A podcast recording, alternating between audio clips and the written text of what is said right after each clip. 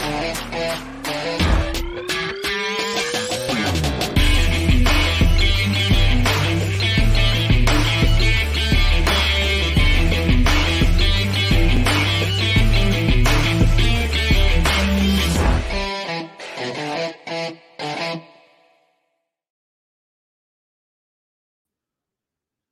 Muy buenos días, qué rico poderlos saludar y decirles feliz semana, feliz inicio de semana. Estamos muy contentos en un momento bien interesante porque la semana pasada, mi estimado Eduardo, dándote los buenos días, eh, cerramos lanzamiento. ¿Cómo estás? ¿Cómo va todo por Chile?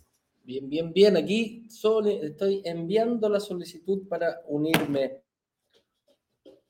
ahí a, a Broker, a Instagram. Listos, ya te estoy enlazando desde el Instagram para que quedemos a través de los dos canales y de esa manera damos la oportunidad de escucharnos a través de las dos redes sociales. Ahí estamos. Ahí estamos, ahí estamos enlazados. Un gusto, pues, amigo mío, aquí eh, desde Viña del, del, sector de la quinta región, con, para ser más específicamente, a 150 kilómetros del Em, de la capital, de Santiago de Chile. Está un día muy nublado el día de hoy, mira, al otro lado, ahí. Eso, se, nos está yendo esos cielos azules, esos cielos y esos atardeceres hermosos que nos has mostrado en los días anteriores. Hoy cambia un poquito. Así es. Así es. Y nada, pues damos la más cordial bienvenida a todos nuestros seguidores que están desde el norte de Canadá hasta el sur de Chile, hasta el estrecho de Magallanes, eh, a, nuestro live del día de hoy, pasando por un abrazo grande a todos los latinos que se encuentran eh, distribuidos por toda esta franja de tierra que va, como te decía yo, prácticamente desde el norte de Canadá hasta el sur de Chile. ¿ah? Así que tenemos el tema de hoy. ¿Qué preparamos para hoy, estimado amigo Juan Carlos?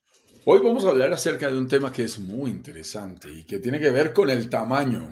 tiene que ver con el si el tamaño importa, tiene que ver con las tipologías, tiene que ver con las diferentes opciones que tenemos para invertir en propiedades eh, y lo que puede significar eso en términos de rentabilidad. Apartamentos de uno, dos, tres dormitorios o más, ¿cuál conviene tener en el Caribe? ¿Serán mejores los departamentos más grandes? serán mejores los departamentos más chicos. Vamos a extendernos también un poquito y será, será posible invertir en otras opciones de propiedades. ¿Qué tal las villas, las casas? ¿Qué tal las opciones también en terrenos? Por supuesto, se vuelven también interesantes. ¿Cuándo, ¿Cuándo, nos conviene más una u otra tipología? Porque a muchos de nosotros nos llega la publicidad sencillamente anunciándonos cosas y no tenemos claridad, no es fácil establecer cuál es realmente la mejor de esas opciones. Y entonces uno se pregunta, eh, ah caramba, yo las veo todas como iguales, ¿será que si hay una más rentable que otra? ¿Será que para mi momentum hay una que me conviene más que otra? Bueno, pues de todos esos temas es que vamos a hablar el día de hoy. Y si vienes llegando, recibe nuestro más cordial saludo para ti a nuestra bienvenida a nuestra comunidad de inversionistas y futuros inversionistas de Brokers Digitales Caribe.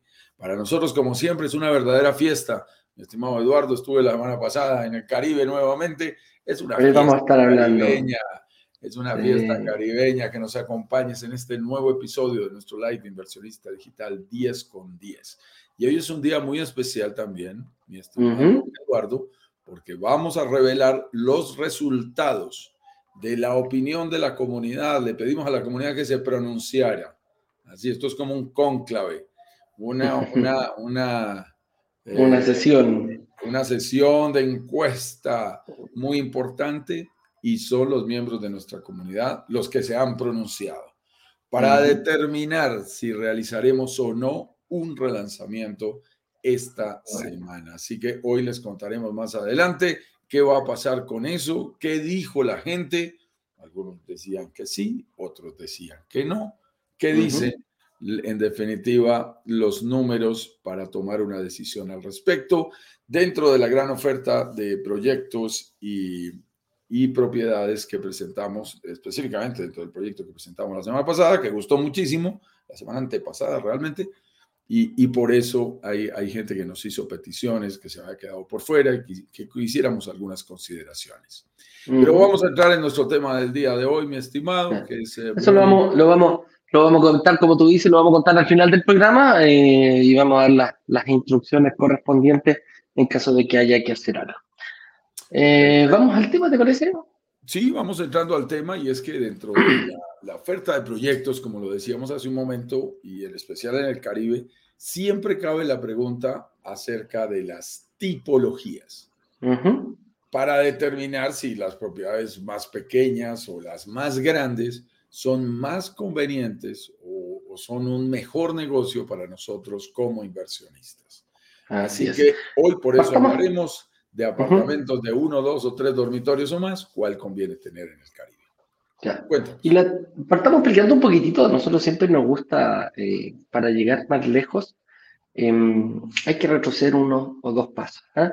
La flecha que llega más lejos es la que yo logro tirar desde más atrás. ¿ah? Mientras más atrás llego, la, la, la, flecha que yo suelte va a llegar más adelante. Entonces vamos a partir un poquitito, vamos a dar un pasito hacia atrás y vamos a explicar un poquito qué son las tipologías en la industria inmobiliaria. Cuando nos referimos a tipología, principalmente nos referimos a las características del el departamento, las características de la unidad. Independiente de la característica que tenga el edificio completo, siempre está dividido en tipologías. Y es muy fácil, principalmente la tipología la dictan en estos momentos la cantidad de dormitorios que tenga un departamento. Principalmente a eso nos referimos con la tipología. La industria inmobiliaria principalmente se ha enfocado en cómo ir dividiendo eh, de una forma fácil y universal eh, sus tipologías y en eso coinciden cada uno. Por lo general uno habla de departamentos tipo estudio o, o que son pequeñitos, que está todo reunido. Un estudio principalmente es una habitación hotelera eh, que tiene todo para poder vivir, pero está en espacios muy reducidos. Por lo general vive una persona em, o dos personas máximo eh, los que pueden vivir en, un estudio. Y estamos hablando de pequeños metrajes cuadrados, 2, 20 metros cuadrados, hasta 25, 30 metros cuadrados, sin terrazas algunos, la mayoría, porque prácticamente son lugares pequeñitos que, la gente lo ocupa prácticamente para dormir. ¿ah? Es muy apetecido este tipo de estudios por, por em, estudiantes específicamente, em, algunos profesionales también que, em, por ejemplo, psicólogos que pueden arrendar este tipo de, departamento, ocupan mucho esta tipología para trabajar. Principalmente es, como te decía yo, una, pieza de hotel donde tiene una pequeña kitchenette para poder cocinar, poner un refrigerador, una especie de mini cocina.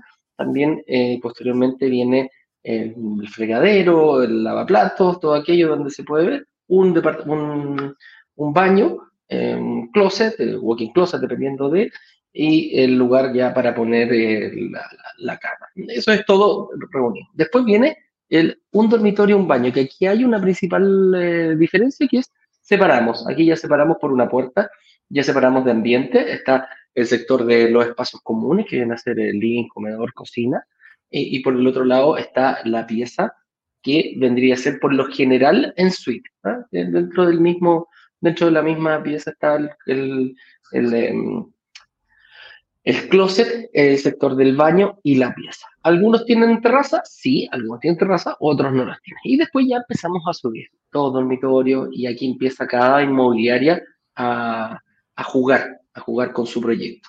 Hay algunas por ejemplo, las, algunos edificios construidos con dos dormitorios mariposa, que son este departamento que tiene los espacios comunes al medio y tiene dos habitaciones en suite iguales. Pueden ser una, habitación más pequeña, una habitación más grande, y de aquí ya empezamos tres, cuatro, cinco, seis dormitorios, la tipología que hay. Por lo general, yo no sé si he visto, tú, tú, has visto otro, eh, la mayoría de los edificios tienen hasta cuatro dormitorios por lo general, que es lo, que, es lo más común que veo. Algunos ya mucho más exclusivos, pero escapan a otro, a otro pueden tener cinco, seis, quizás siete dormitorios, vaya a saber uno lo que se le ocurra y el objetivo que es lo poco la inmobiliaria.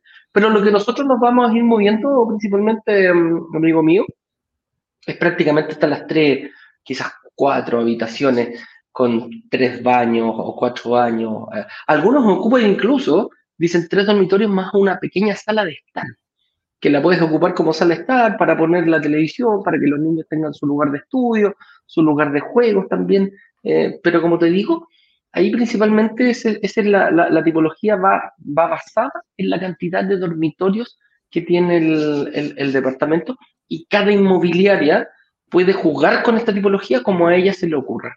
Ah, eso es principalmente cómo podríamos analizar y definir para dejar las reglas puestas para tocar el tema del día de hoy, eh, mi estimado amigo Juan Carlos. Claro que sí, esa es una introducción muy completa acerca de las tipologías que puedes encontrar eh, en el mundo de los departamentos, que es una de las categorías, por supuesto, que tenemos en la inversión inmobiliaria. Escríbenos desde dónde te estás conectando, que los veo allí un poquito silenciosos el día de hoy. A nosotros nos encanta también que ustedes compartan y nos cuenten desde qué ciudad, desde qué país, ciudad y país, ojalá, para que allí no nos falle la geografía y podamos identificar desde dónde te estás conectando. Te comentaba hace algún momento Eduardo que él se está conectando desde Concón, allí en, en Chile, muy cerca de Valparaíso.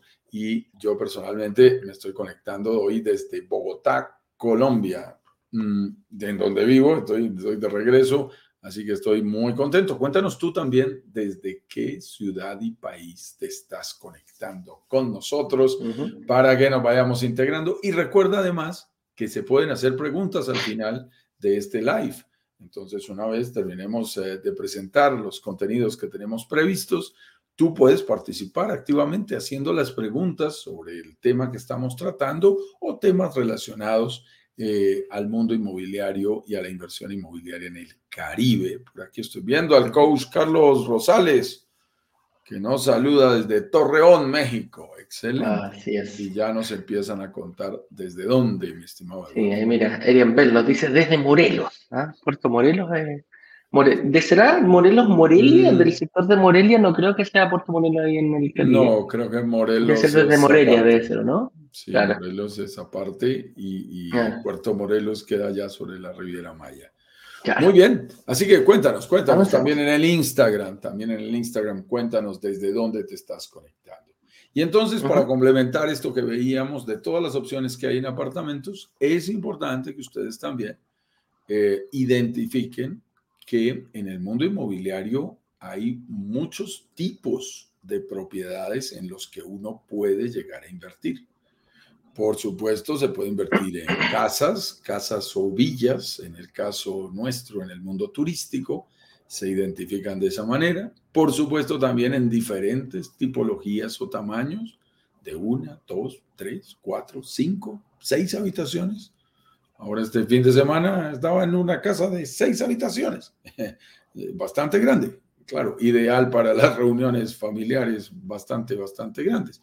Numerosa ya vamos a ver qué significa eso desde el punto de vista de la, de la inversión. Por supuesto, también puedes invertir en terrenos, que es otra modalidad de, de inversión que es muy válida eh, y que tiene sus propias características. Ya vamos a ver las principales y sobre todo qué implicaciones tienen frente al negocio inmobiliario, frente al tema de la rentabilidad y el retorno de la inversión.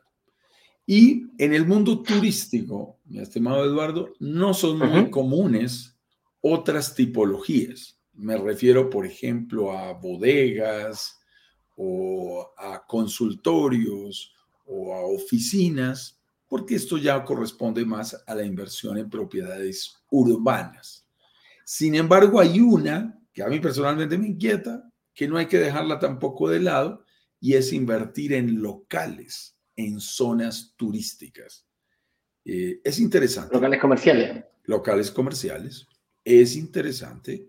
Si ubicas un buen sitio eh, y hay suficiente movimiento, locales que luego puedas rentar para, para un restaurante, para una boutique, para una, eh, un almacén o un supermercado, en fin, cualquiera de estas actividades que sabes que en zonas turísticas se mueven bien, pueden resultar también muy interesantes para que las consideres. Entonces, diferentes tipologías Y hoy estamos aquí, después de contarte las tipologías que existen, para contarte cómo es que esas diferentes tipologías afectan el negocio inmobiliario.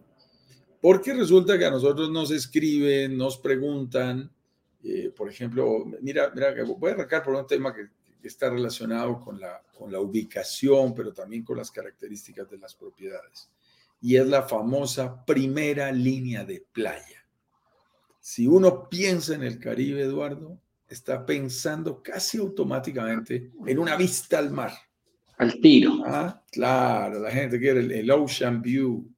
Entonces, e, es, es, es, muy normal que estemos pensando que para poder invertir en el Caribe, estemos hablando necesariamente de una primera línea de playa. Y esto, y es la parte interesante que vamos a ir analizando con las diferentes tipologías, tiene implicaciones desde el punto de vista financiero, desde el punto de vista del negocio, bastante importantes. Miren, las primeras líneas de playa en el Caribe, de zonas buenas, por supuesto, porque hay muchas zonas de todos los calibres, de zonas buenas, en este momento es clarísimo que son ah, zonas inmobiliarias escasas.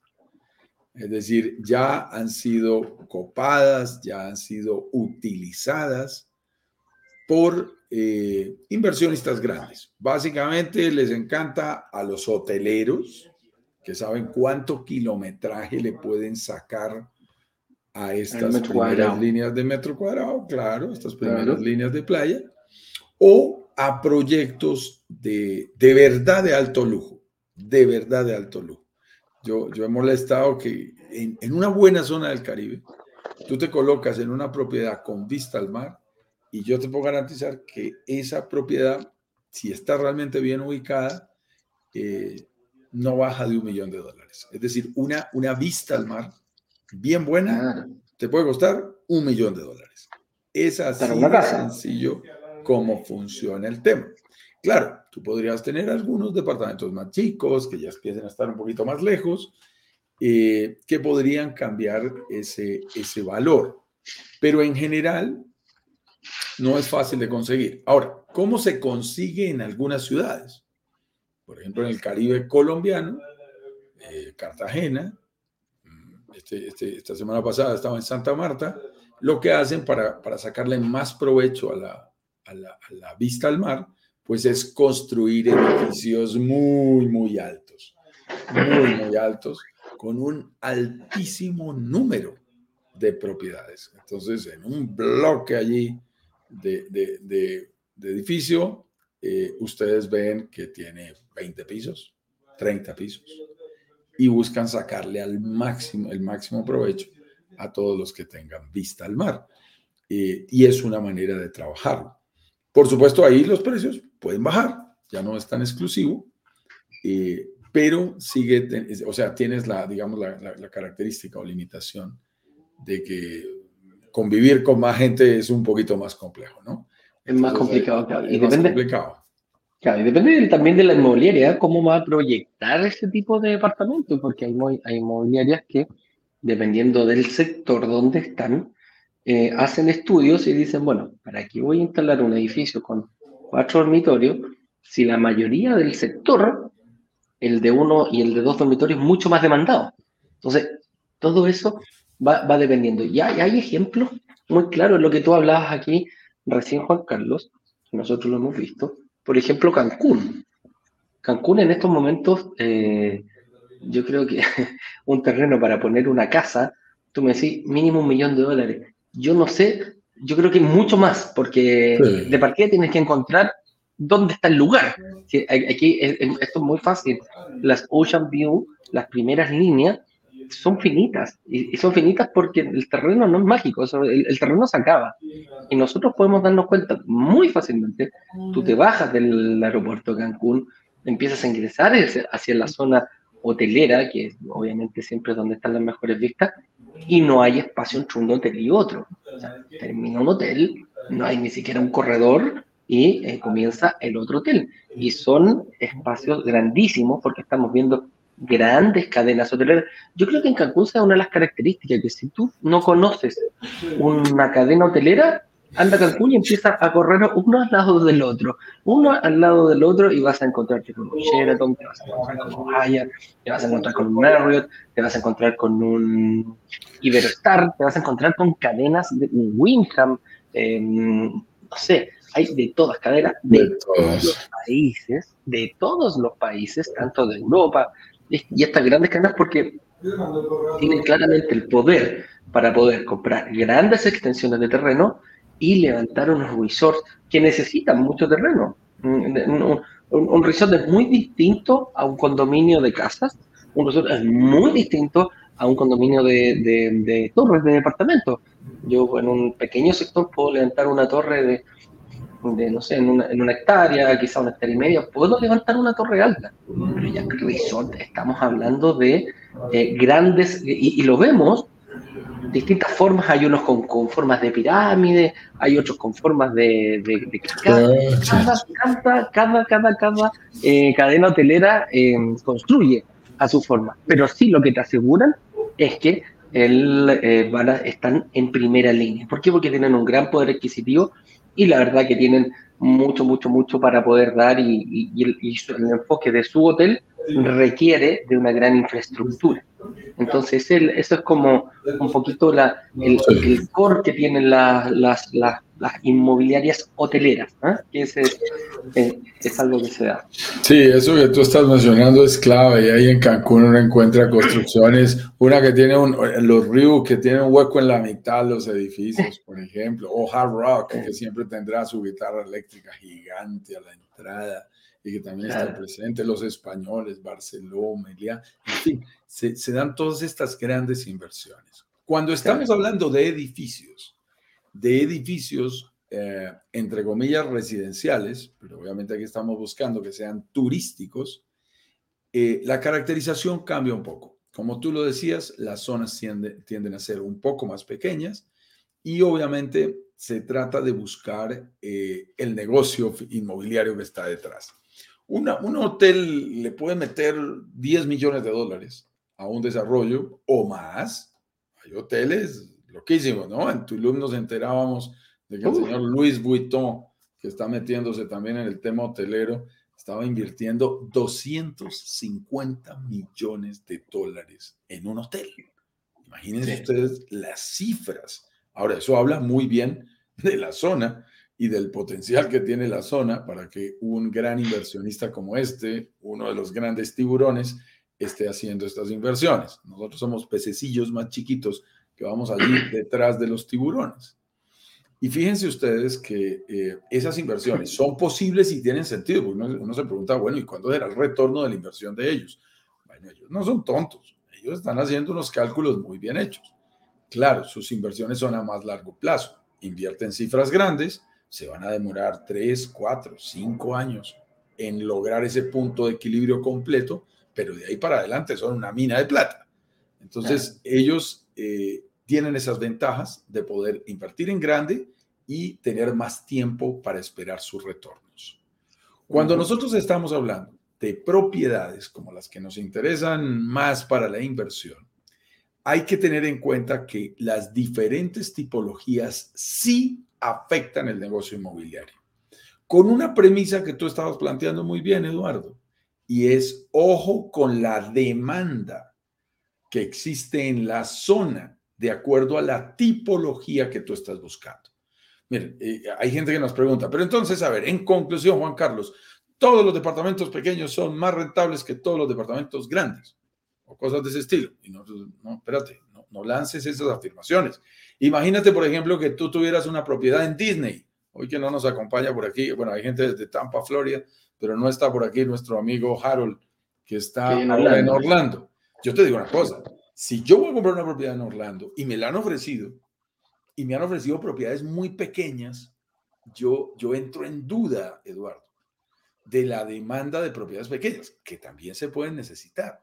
Pero, uh -huh. pero a ver, pongámosle lógica a este negocio pegado del turismo. Si uno va a Disney, una de las cosas que hace es ir con los hijos e ir en familia. Y eso ya hace que se requieran unas tipologías relativamente más grandes. Ahí tenemos que buscar mínimo cuatro personas sería el promedio, familias más grandes, familias más chicas, pero necesariamente un departamento, eh, digamos, que se acomode a, tipo familiar, va a ser más demandado si estás cerca de un parque de diversiones como ese, que una propiedad que se preste más para que vayan ejecutivos o para que vayan parejas simplemente. Yo sé que hay gente, porque los he visto medio locos allí, que se van algunos a casarse a Disney y, los he visto con traje de novia allí, a la niña con cualquier problema jugando. Eh, eso es muy divertido, pero seamos realistas, esa no es la mayoría de gente. Eso es un caso particular. En general, tú ves Disney lleno de niños y ves lleno de familias. Si esa es la demanda de la zona, entonces, ¿cómo debería ser la propiedad en la que invirtiéramos? Recuerda nuestro eslogan favorito, lo que le gusta a los turistas, nos encanta a los inversionistas. Si eso es lo que quieren los inversionistas, los turistas de la zona, tienes que saberte acomodar. Hablemos un poquito del Caribe. Mira, hagamos, hagamos una analogía. Sí, hagamos una analogía importante en lo que tú dijiste. Que, hay dos cosas que, que, me gustó rescatar de eso, Juan Carlos tú separaste el, el, el, nómade digital, el businessman, el, la persona que va de viaje por, por, por, eh, por, eh, por negocios, o, en este caso nómades digitales, que nosotros con, Juan Carlos somos nómades digitales, que me refiero que yo abro mi computador en Orlando, lo puedo abrir en China, lo puedo abrir en Japón, en, donde sea, en Australia, y voy a estar conectado con mi, con mi empresa. No voy a tener ningún problema. Entonces, la libertad geográfica se gana rápido. Pero ¿qué pasa si ocupamos el mismo ejemplo? ¿Qué pasa si yo voy al lado de Disney, me compro un terreno espectacular a cinco minutos de lanchar y pongo un business, un, un, un, hotel enfocado a las personas de negocio? ¿Se me irá a llenar? ¿Le importará tanto al hombre de negocio, al, al, al, al que no es turista, ir y pongo puros, eh, ¿cómo se llama?, departamentos de un dormitorio, cosa que, pero les pongo una tremenda conexión a Internet, la mejor que la Internet del mundo, con todo, un tremendo cowork. ¿Será buen negocio? Y al contrario, agarro mi, mi, mi, edificio de tres, de cuatro dormitorios para, para mi familia y me lo llevo a 40 minutos en auto desde la, misma entrada online. Entonces, eso es tan importante ver, eh, analizar antes de siquiera pensar en invertir, ¿cuál es la demanda del Caribe? perdón, ¿cuál es la, demanda turística que tienen? ¿Me voy al lado turístico o me voy al lado del business? Eh, ¿Necesito la primera línea o quizás puedo estar un poquito más atrás principalmente? Entonces, el detectar bien a la persona va a influir mucho en lo que es la tipología. Tener una tipología incorrecta en un lugar equivocado te puede traer muchísimos problemas, independiente que a ti te guste. Independiente que tú digas, mira, ¿sabes que Yo cuando voy de negocio viajo con mi familia, así que quiero un departamento para cuatro personas. Sí, pero estar al lado de la puerta de entrada de, uno de los parques de Disney será correcto. Entonces, eso es lo que tenemos que ir analizando el, de partida, el, proyecto y después el enfoque que le queremos dar. Que avancemos nomás ahora, claro que sí. lo que tú estás viendo el Caribe. Claro, y fíjate que en el Caribe, entonces uno tiene que hacerse el mismo planteamiento. Y es mucho mejor ir de derecha a izquierda, arrancar por el final de la película. Aquí la pregunta es, ¿cómo viaja la gente al Caribe? ¿Cómo viaja la gente al Caribe? ¿Qué quiere? Te vas a asombrar, mi estimado. La cantidad de gente que se va de luna de miel es sorprendente. La cantidad de gente que viaja en parejas es muy alta. La cantidad de gente que es nómada digital y ahora está disfrutando el Caribe y se van estas parejas jóvenes, estos millennials.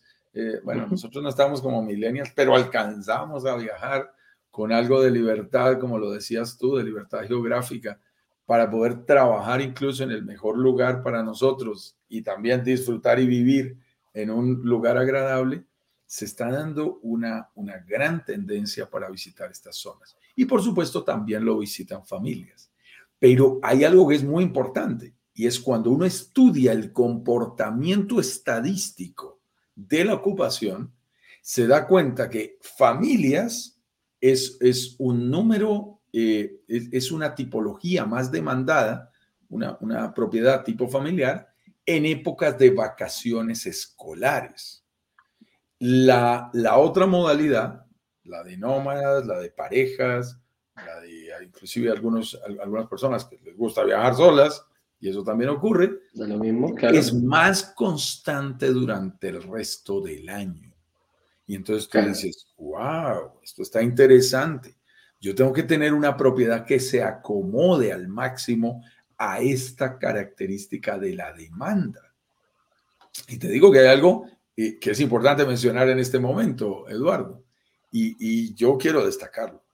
Los desarrolladores que empiezan a diseñar pensando en la demanda, y lo digo con respeto también por algunos desarrolladores, y los desarrolladores que se sientan con sus arquitectos a ver los espacios y a forzar los espacios a lo que tienen y a inventarse cosas sin tener en cuenta el mercado. Yo, yo quiero que tengan en cuenta eso.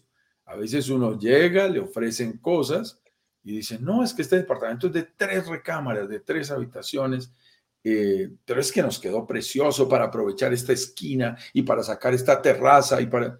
No, sí, felicitaciones al arquitecto por haber jugado en sacarle provecho a esos espacios.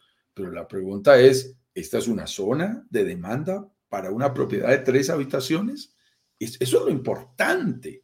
Y entonces ahora, mi estimado Eduardo, hay una tendencia bonita. Y aquí nos miran muchos desarrolladores, tú sabes, nosotros tenemos desarrolladores, tenemos brokers, además de nuestros inversionistas eh, participando de nuestros lives permanentemente. Pero afortunadamente ha empezado a aparecer un perfil de desarrollador diferente, que nos encanta cuando empieza a escuchar el mercado, a consultar a los brokers, a decir, a ver, cuéntenme ustedes qué es lo que el mercado está demandando. Cuéntenme ustedes qué es realmente lo que la gente está pidiendo, tanto los turistas como los inversionistas. Y entonces eso es muy importante.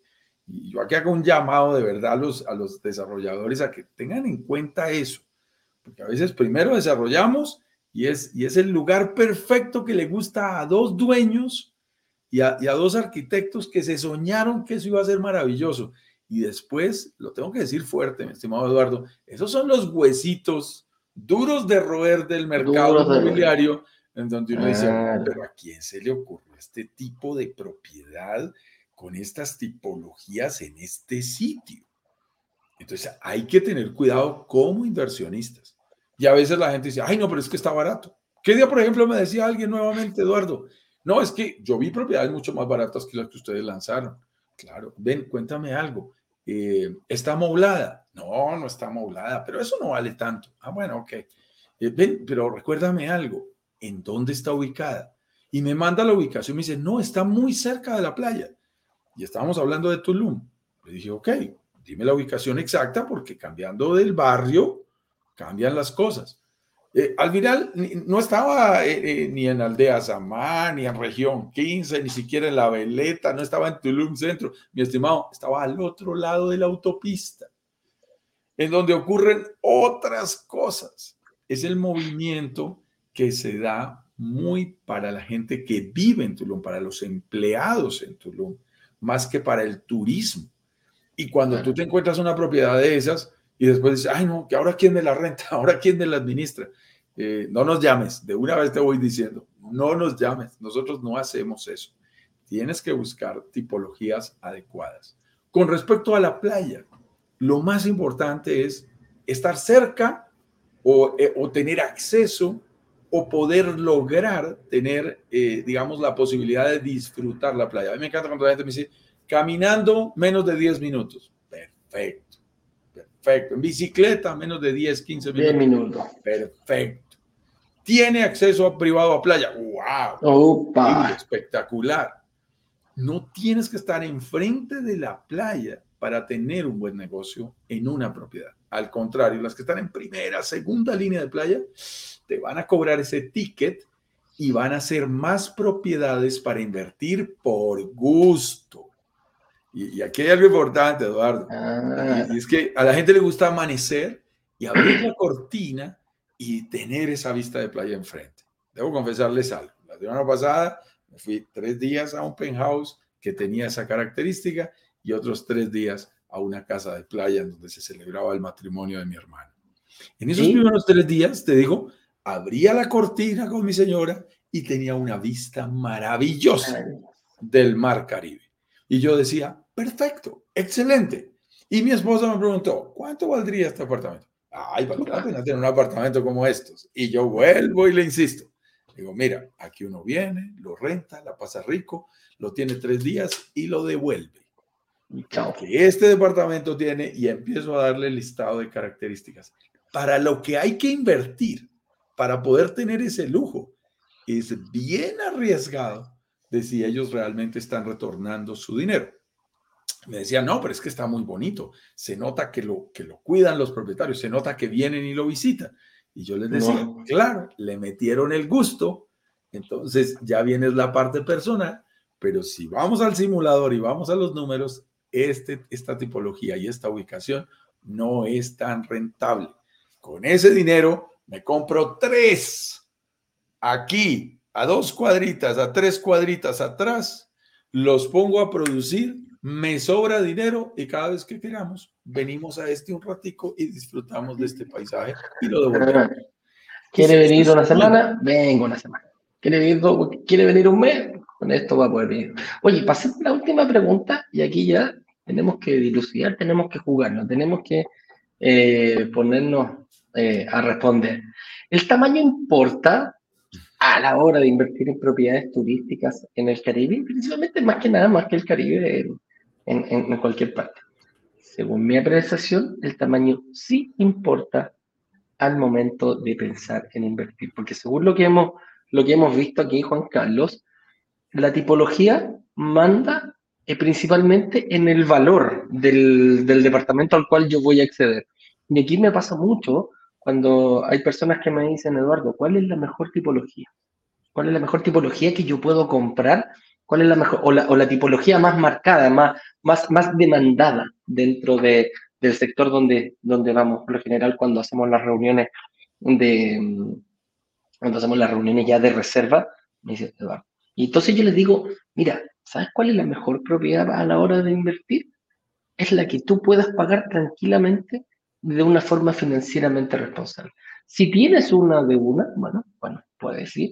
Si tienes para pagar uno de dos dormitorios, bueno, también, dale.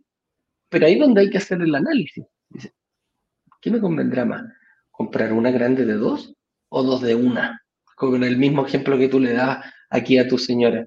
¿Para qué vamos a invertir en un penthouse? Quizás que tiene poca demanda. Lo voy a, va a estar con una vacancia mucho más grande durante el año comparado a comprar dos departamentos chiquititos, los cuales sí van a tener una demanda mucho más eh, continua durante el año. Nosotros como inversionistas, eh, hoy día mismo lo, lo, analizamos un ratito atrás, tenemos dos desafíos principales. Es ver cómo vamos a pagar el pie y cómo vamos a, a ¿cómo, se llama? cómo vamos a conseguir el financiamiento para lo que yo no pueda pagar en caso de que tenga que buscar financiamiento.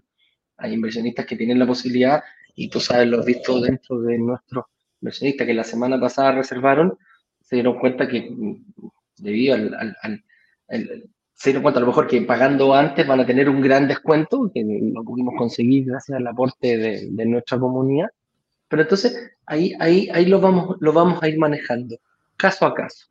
Pero um, si tú me importa, si tú me dices a mí, sí importa. Y hay que tener mucho, mucho, mucho ojo aquí, un detalle que no se nos vaya a ir, es ver lo que demanda el sector donde lo estoy construyendo, que es lo que repetimos muchas veces atrás. No sacó nada con tener el, el famoso penthouse que tuviste, que era precioso, maravilloso para tener, que si está mal ubicado, ¿ah? si está, y tampoco hay tantos penthouse dentro del sector, que eso también de repente uno dice, ah, la voy a hacer. Yo me voy a construir un penthouse exclusivo, un edificio puro penthouse, porque no hay ninguno en el sector. ¿Qué puede pasar en ese momento? ese sector no demanda esa tipología específica para aquello. Y ahí es donde tú lo comparabas anteriormente. ¿Por qué el señor Louis Vuitton se, está, eh, se fue a comprar un, un, un, edificio, o se compró ya un hotel en el sector, por ejemplo, en la Riviera Maya, eligió Tulum y no eligió Cancún, por ponerte un ejemplo? Principalmente porque se dio cuenta que el mayor ticket o el ticket que él puede cobrar en Tulum es mucho más alto que el que puede comprar en, em, en, ¿cómo se llama? en Cancún. Y quizás el valor de un hotel para lo que él para su público, es un público más reducido. No necesita, a esas personas quizás no les gusta ir a, hoteles de mil, mil quinientas, dos mil habitaciones, unos resorts enormes.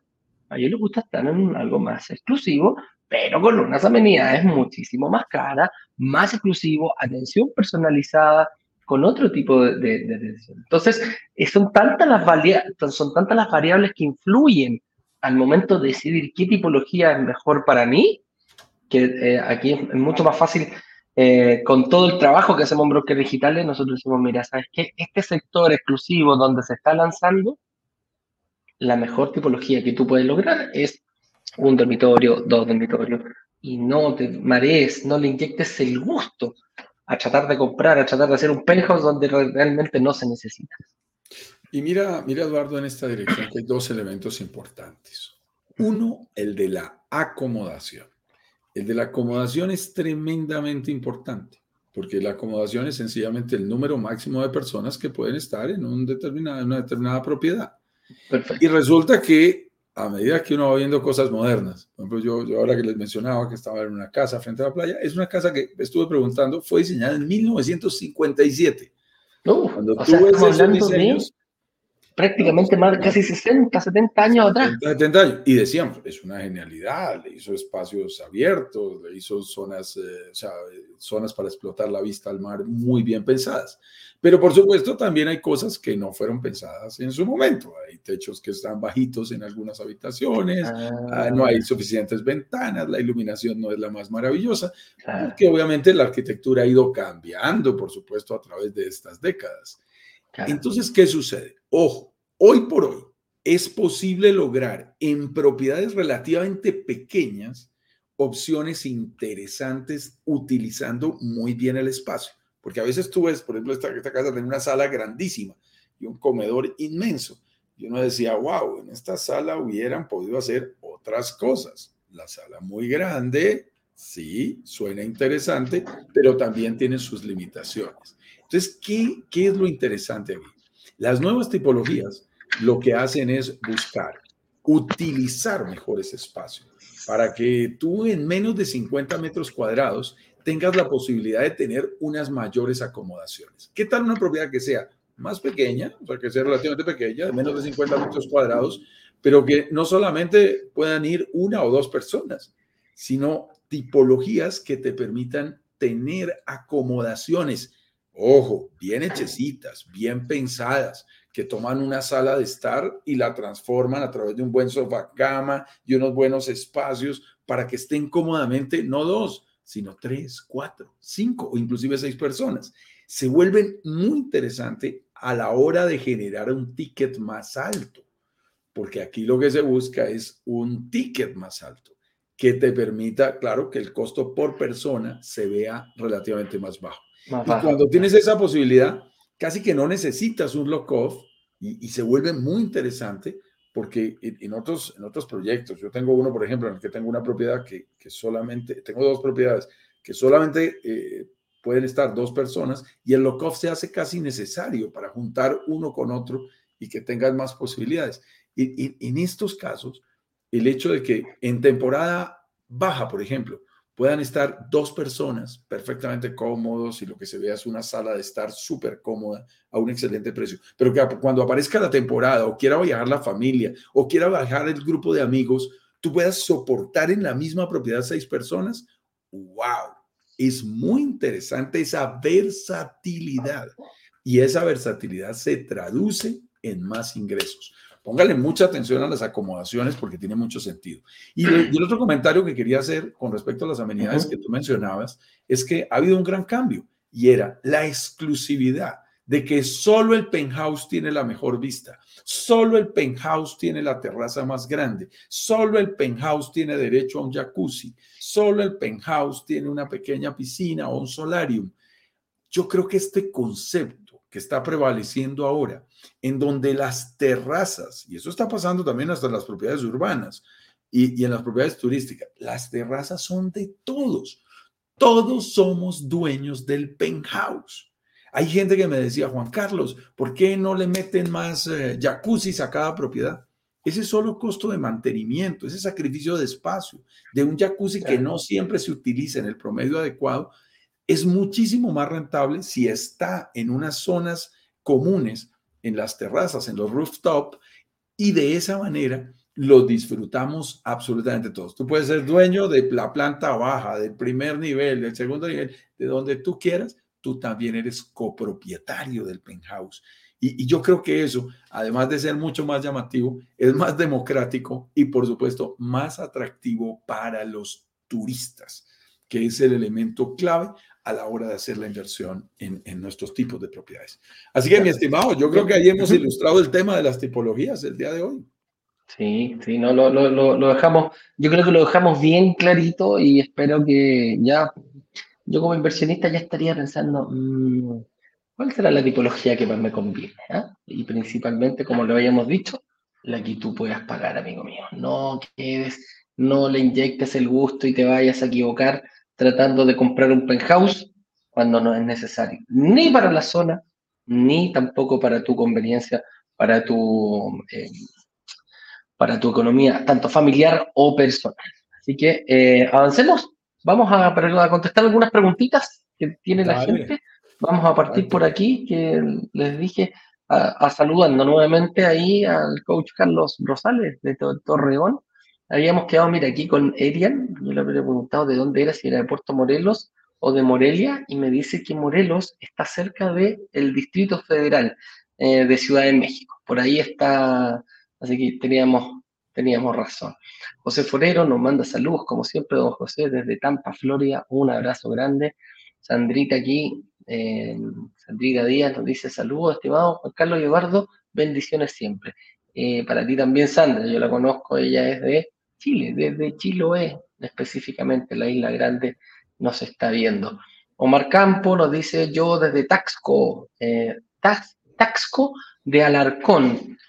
GRO, no sé de dónde será ese, parte de México, nos dice. Tasco es, sí, sí, sí, Tasco es precioso, la, la, ciudad de La Plata, espectacular en alguna oportunidad. Ah, Tasco es lo que está camino hacia, mm, hacia Acapulco. Desde Ciudad de México prácticamente está en la mitad del, perfecto, si pasé una vez por ahí. Y bueno, y el, ahí está. Eh, Carlos Fernández dice, ¿cuál es la estadística del perfil de los turistas en Tulum en cuanto a las actividades que realizan en la zona. Él se, refiere un poquitito si está enfocado, yo creo, más a turista o a, nómada digital, trabajador, businessman o woman, o como sea. Sí, mm, te digo una cosa, Carlos, y estamos muy pendientes de los números y nos encanta siempre buscar la evidencia y los estudios que van saliendo. Eh, vas recibiendo noticias, pero no siempre tienes los porcentajes como quisieras. Yo te menciono porcentajes que ya hemos validado con la gente de la industria hotelera. El 70% de la gente viaja sola o en pareja.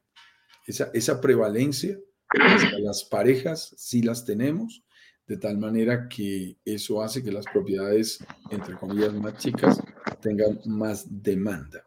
Eh, llegaron más de 25 mil nómadas digitales, según la Asociación de Turismo de la Riviera Maya, eh, en esta última pandemia a vivir por temporadas más largas en la zona de la Riviera Maya. No existe, digamos, la estadística que uno quisiera. A ver, muéstreme ese país, ese ponqué perfecto allí distribuido que me diga el 72% son de dos, el de tres para este tipo de modalidad de Airbnb. No, no, no, la, no, la, no la he visto, pues de pronto existe y, no la conocemos, pero, pero no, no la he visto en esa, en ese nivel de especificidad. Pero lo que sí nos deja claro es, hay que subirse en las tendencias y la tendencia nos muestra que las propiedades más chicas se van a rentar más fácil. Es, simple, Carlos. Ahí está. La Carlito, aquí yo creo que el, la estadística más importante a la cual nosotros nos basamos, incluso por el hecho de ir a mirar allá, es que la Riviera Maya está recibiendo más de 20 millones de turistas al año. Repartido en todas las ciudades, repartido en todo. O sea, la puerta ancha que tenemos hoy día es, es del aeropuerto de Cancún, el cual em, las amenidades que está buscando el gobierno, tanto eh, el Tren Maya como el aeropuerto específico que van a hacer en Tulum, nos, hace realizar una progresión de que la demanda turística que hay hoy va a ser eh, creciente en el futuro. Y eso es lo que nos da. Yo no saco nada con, con, con, con invertir hoy día, donde hoy está pasando algo, si no tengo la proyección de que en algún futuro esta demanda turística o va a crecer, mínimo se tiene que mantener, y ojalá vaya en crecimiento. Y ese, ese es el punto específico donde nosotros nos fijamos mucho en presentarles proyectos a nuestra comunidad, decirle, mira, ¿sabes qué? Hoy tenemos 20, pero producto de las cosas que se están haciendo, tanto en inversión privada como en inversión estatal, nos da, un, em, nos da una, una pequeña seguridad, una pequeña proyección, más que seguridad, nos da una proyección de que en el futuro esto debería ir creciendo. Entonces, ya te vas a ir dando cuenta, Carlos, a medida que vayamos avanzando en esto, em, o en la clase 1, en la clase 2 y en la clase 3, que tomamos muy, muy, muy, muy este, este, punto específico, lo realizamos y lo analizamos inclusive en las tres clases, para ver cómo hay que tener, cuál es el ojo que hay que tener para poder invertir en estos lugares que hoy tienen una demanda, pero en el futuro, cuando me entreguen el departamento, voy a estar con una altísima demanda de arriendo o de ocupación en este caso. Adriana Nao nos dice, buenos días. Teniendo en cuenta que comprando en este formato, no importa en qué piso se compra, finalmente la rentabilidad va a seguir igual. Mira qué, qué, buena perspectiva, qué buena perspectiva, como dice acá Adriana. Ella, ¿ah? ya de avanzada ha estado aquí con nosotros. Y, además te digo una cosa, eh, mi estimado Eduardo, Adriana eh, está invirtiendo de nuevo en, en, este proyecto. Así que eh, eh, ella junto con su esposo Bernie eh, tiene mucho olfato desde el punto de vista de la inversión inmobiliaria. Yo te diría lo siguiente, Adriana, para este caso en particular, pero ten cuidado aquí cuando a veces en, nuestros lives estamos hablando también de algunas generalizaciones para compartir un concepto. Entonces, eh, esto no es algo que se dé en todos los proyectos. En el proyecto que nosotros lanzamos hace semana y media, existía la modalidad del famoso pool rental, que es la oportunidad eh, o la modalidad a través de la cual el dinero de las rentas individuales de los diferentes departamentos van todos a un fondo común, a una, una bolsa común. Y luego, después de descontar algunos gastos de, de la operación de estas características, se prorratea, se divide entre todos los propietarios por metro cuadrado exactamente de la misma manera. En este proyecto inclusive todas las propiedades medían exactamente lo mismo y por lo tanto cada uno va a recibir exactamente lo mismo. Luego te da lo mismo ser la propietaria de un piso alto o de un piso bajo, porque vas a recibir el mismo dinero de ingresos. Incluso en los pisos bajos vas a pagar un poco menos y vas a recibir lo mismo cual los hace bastante rentable, eh, rentables y por eso varios inversionistas tomaron esa opción, que es muy, muy válida. Entonces, quiero que la, la, tengas en cuenta, Adriana, pero es solo para este proyecto que tiene la opción del pool rental y para este proyecto que además tiene la característica de que todos los departamentos son idénticos en cuanto a tipología. Cuando se presentan variaciones en la tipología o existe o existen otras modalidades de rentar por departamento independiente, cada uno tiene sus cuentas independientes y el negocio se maneja de otra manera. Eh, tenlo en cuenta. Pero para esta, para esta situación, para lo que nos estás preguntando, la respuesta es sí. En este momento, en, en ese proyecto, da exactamente lo mismo, sin importar en qué piso inviertas. Perfecto. Vamos con eh, otra pregunta entonces, Adriana. Ya sabes ya, esa es la diferencia. Arianita, es muy fácil. Cuando tú llegas a un hotel, pides la tipología, da lo mismo número. En ese momento te enteras de qué pieza te tocó, qué es la que está disponible. ¿ya? Eso es principalmente, se maneja más o menos de ese, es la misma raciocinio. Eh, Erian, Erian nos dice, eh, ¿alguna ubicación que recomienden para comprar alguna propiedad? En este caso, lo mismo que le contestamos recién a, a Adriana Erian. Cuando es un pool rent, cuando es un hotel, aquí la ubicación da Sí, no sé si la ubicación esté haciendo referencia al location, Eduardo. Quizás lo estén haciendo. Erian, veo que estás entrando en nuestra comunidad. Hay algunas personas que llevan más tiempo, hay otras personas que son nuevas, no, te habíamos visto participar antes, quizás estés llegando. Nosotros tenemos todo un concepto que explicamos muy despacio y las tenemos lives completos y hace parte de nuestras masterclasses, que es muy interesante y es el concepto de zonas emergentes. Si tú nos preguntas en dónde invertir, en una zona emergente, en una zona en donde van a pasar cosas. Y en el tema turístico, en zonas de alta demanda turística internacional creciente. Así de largo como lo escuchas. es largo el título. Es. Pero es muy importante. ¿Eso qué significa? No vayas a invertir en playa perdida, en playa escondida. No funciona. Necesitas ir a zonas que tengan ya movimiento turístico, porque los pequeños inversionistas no tenemos el pulmón para aguantar. Hay, hay gente que invierte en playas que, que tienen posibilidades de crecer en 10, 15, 20 años. No sé si sea tu caso, pero, pero nosotros, la gran mayoría de nosotros necesita el retorno de la inversión antes. Entonces nos subimos en, en trenes que ya están andando nos subimos en espacios en donde el turismo y la afluencia de turistas ya está resuelta. Luego podemos mirar hasta los números, mi estimada Arián, porque nosotros tenemos unos simuladores de, inversión muy interesantes, pero yo te diría que es muy difícil que una propiedad llegue a pagarse sola, una propiedad turística, si tiene, en el caso del Caribe, porcentajes de ocupación promedio durante todo el año por debajo del 50%. No se van a dar, no alcanzan. Entonces necesitas esa demanda internacional para que estén llegando turistas de un país y se vayan los del otro y luego vayan rotando y se esté moviendo durante todo el año. Eso es lo que mantiene porcentajes altos. Y si además estás en zonas de ticket alto, que por ahí nos estaban preguntando que cómo estaba el ticket en zonas como Tulum, nos encantan los tickets más altos porque es más fácil alcanzar ese punto de equilibrio y con ello mejores rentabilidades. Así es, así es. Vamos a ir con Eliana, nos dice, buenos días, desde Medellín, Colombia, una compatriota tuya, estimado. Eh, me dice, mi inquietud es como inversionista, ¿cómo podemos, eh, cómo obtenemos información verídica sobre este tipo de temas? Mira, para empezar, la información que nosotros entregamos es verídica. ¿ah?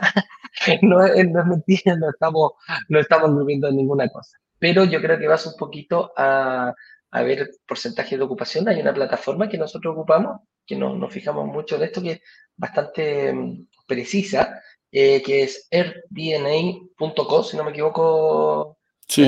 Juan Carlos, airdna.co, donde te va a dar la, la principalmente eh, cómo, se, cómo se comportan los turistas, la ocupación de ciertos sectores y de ciertos, de ciertos lugares específicos.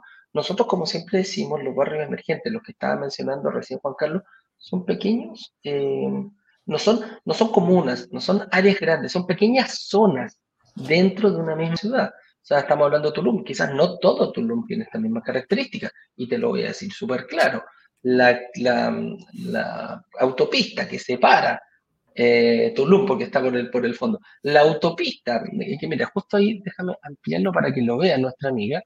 Mira, mira ahí que estamos compartiendo un pantallazo y para la gente que está en el, en el Instagram, aquí voy a hacer la locura de siempre para poderlos compartir y que ustedes también lo vean. Y ahí lo tienen, ahí tienen información estadística de 1088 propiedades, de una sola partecita de la región, de una ciudad. Esta es una zona dentro de una, dentro de una ciudad, que en este caso es Tulum. Y ahí nos muestra el promedio de 1088 propiedades, por ejemplo, 79% de ocupación durante los últimos 36 meses, mes a mes. ¿Y cuál es la tendencia de reservas, que es la que ustedes están viendo en la línea de abajo? Y si yo muevo aquí un poquito la pantalla, ven incluso la tendencia del crecimiento de la demanda en la zona. Y luego podemos analizar también, analizamos también los precios y ya no tenemos ni siquiera 36, ya vamos por los 45 meses atrás. Entonces, cuando ustedes nos preguntan, eh, buscamos fuentes de información objetivos como esto. Esto no lo puede manipular nadie, esto no lo puede modificar nadie, ni es un comentario al aire de la opinión de alguien. No, son estadísticas confiables basadas en los promedios de ocupación de más de 14 plataformas, incluida Airbnb, incluida VRBO, Expedia, eh, Booking, todo, Mira, yo puedo inclusive pararme aquí y mirar la propiedad respectiva y luego irla a visitar en el, en el respectivo, eh, en, la, en la página de Airbnb y conocer absolutamente todo su historial de lo que se está promediando. E, esto era una visión rápida, mi estimado Eduardo, porque es algo que vemos con más detenimiento en, en durante nuestras y lo clases. Vemos, y, lo vemos todos los días, claro. Y lo vemos todos los días. Pero Lenita ahí está, disponible para todo el mundo. Ahora, una cosa es que te pasen un Ferrari y la otra es saber manejarlo. Entonces, por eso te digo ahí la, la diferencia, la marca en la información que tú vas viendo. ¿eh? Con nuestro workshop vas a poder verlo y aprender muchísimo de cómo hay que te tienes que ir fijando. Sandrita Díaz, Nahuel Guay, que nos dice, hola, ¿habrá nuevos lanzamientos del proyecto Sofía Tulum? Vamos a anunciarlo, vamos a anunciarlo. Porque quedé picada, dice. Ah, no alcanzó a invertir y ahora mira, vamos a contestar esta pregunta y vamos a ir a la respuesta que le debemos porque ya estamos eh, llegando al final. dice, ¿cuál es la estancia promedio? Carlos Fernando dice, ¿cuál es la estancia promedio de un turista en Tulum? Por lo general son semanas. ¿La estadística está completa, Juan Carlos? sí, sí, sí. Fíjate que el promedio en Tulum da, da, una estancia actualmente de 3 a 5 días en el rango más fuerte, de 3 a 5, que no, es tan, no son tan largas. Pero es precisamente porque Tulum es caro. Y por eso cuando aparece una buena oferta que haga que más gente pueda tener acceso a una ciudad preciosa como esta, lo que estamos haciendo, la estrategia que está detrás se llama masificar un privilegio, permitirle a más gente que tenga la oportunidad de disfrutar más. De disfrutarlo. porque mucha gente se queda en Playa del Carmen o se queda en alguna ciudad intermedia eh, de la ciudad entre Cancún y va a Tulum hasta dos veces y tres veces por el día, precisamente porque es costoso. Y eso lo que genera es más oportunidad, mi estimado Carlos Roberto. Aprovecho para saludar a la gente en el Instagram y ya vamos a las noticias, porque por aquí había alguien que me decía, mira mi pregunta que está arriba, pero yo la estoy leyendo aquí, Nutrioloca. Cancún, dice Cancún, ayer lo descubrí y estoy muy motivada con esto de la inversión en inmuebles. Bueno, perfecta, perfecto. Por favor, síguenos en las redes sociales. Si estás entrando en este momento, te invitamos a que te suscribas eh, a, nuestros, eh, a nuestra comunidad, que ingreses a nuestra comunidad y que estés muy pendiente de todas las actividades que estamos desarrollando.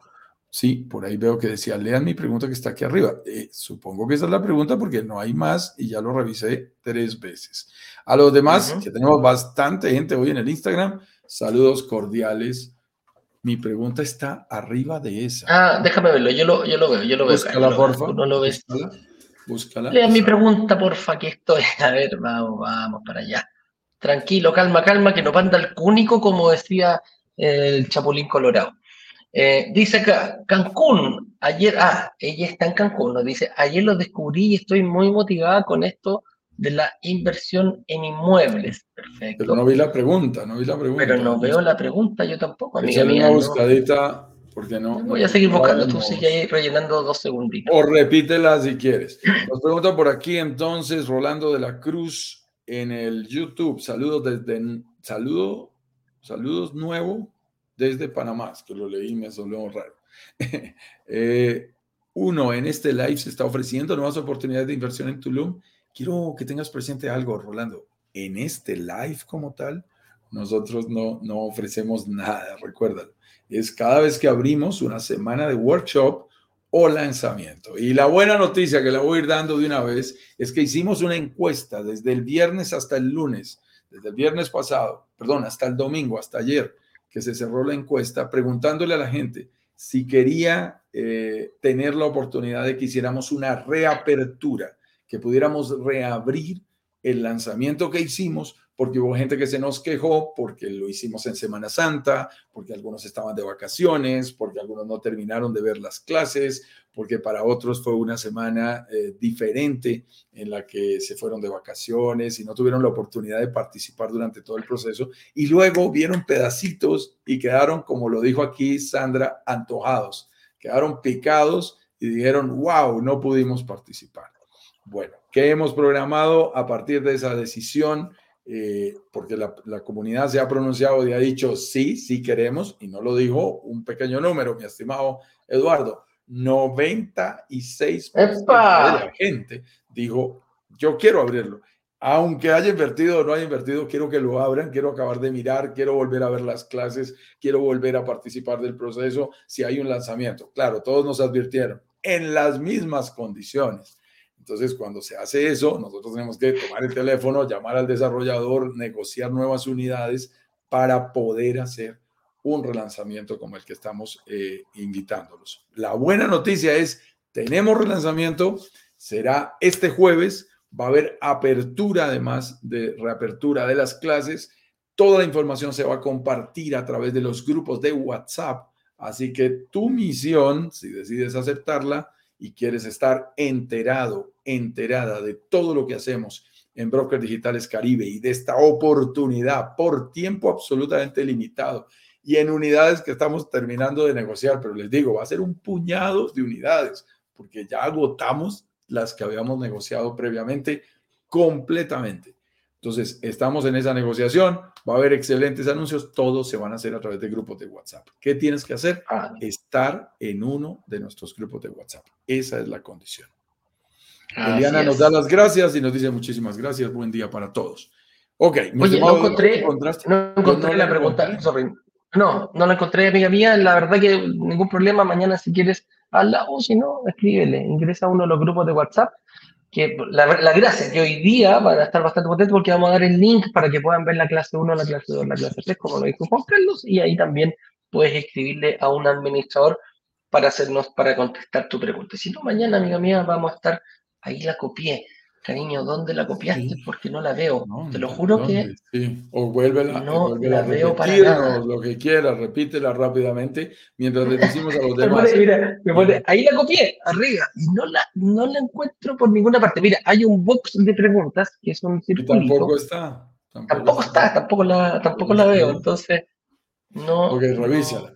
Mientras te estamos diciendo que para participar, lo más importante es que estés en uno de nuestros grupos de WhatsApp y te enteres absolutamente de todos los detalles de esta reapertura por tiempo limitado que tendremos en esta ocasión. Así que no te la pierdas, va a ser muy interesante y le va a dar la oportunidad a todas aquellas personas que se quedaron por fuera de enterarse de esa reapertura. Rolando nos dice, gracias por la respuesta. Quiere decir que soy nuevo. Aunque ah, quise decir que soy nuevo.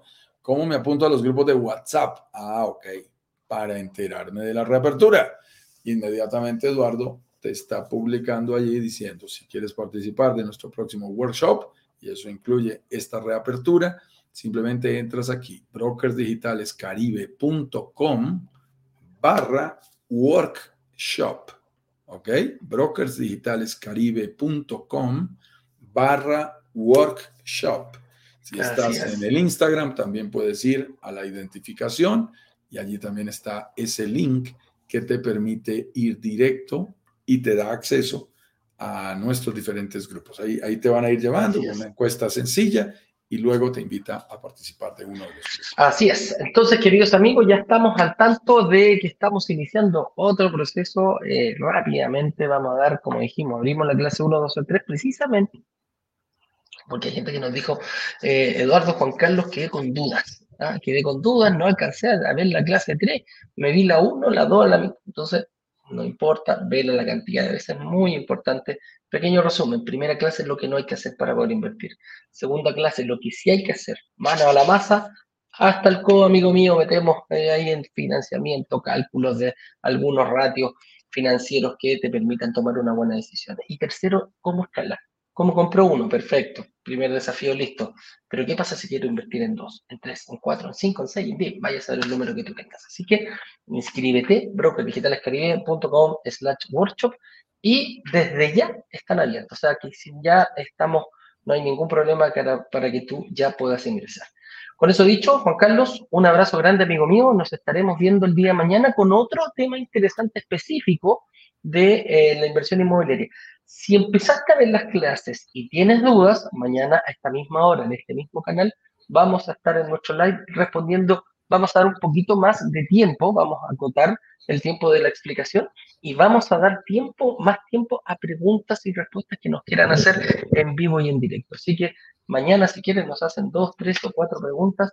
No vamos a tener el más mínimo problema en contestarlas todas, ¿ya? Así que con eso dicho, amigo mío, un abrazo grande, nos vemos mañana, que estén bien, cuídense mucho. Chau, chau, chau, chau.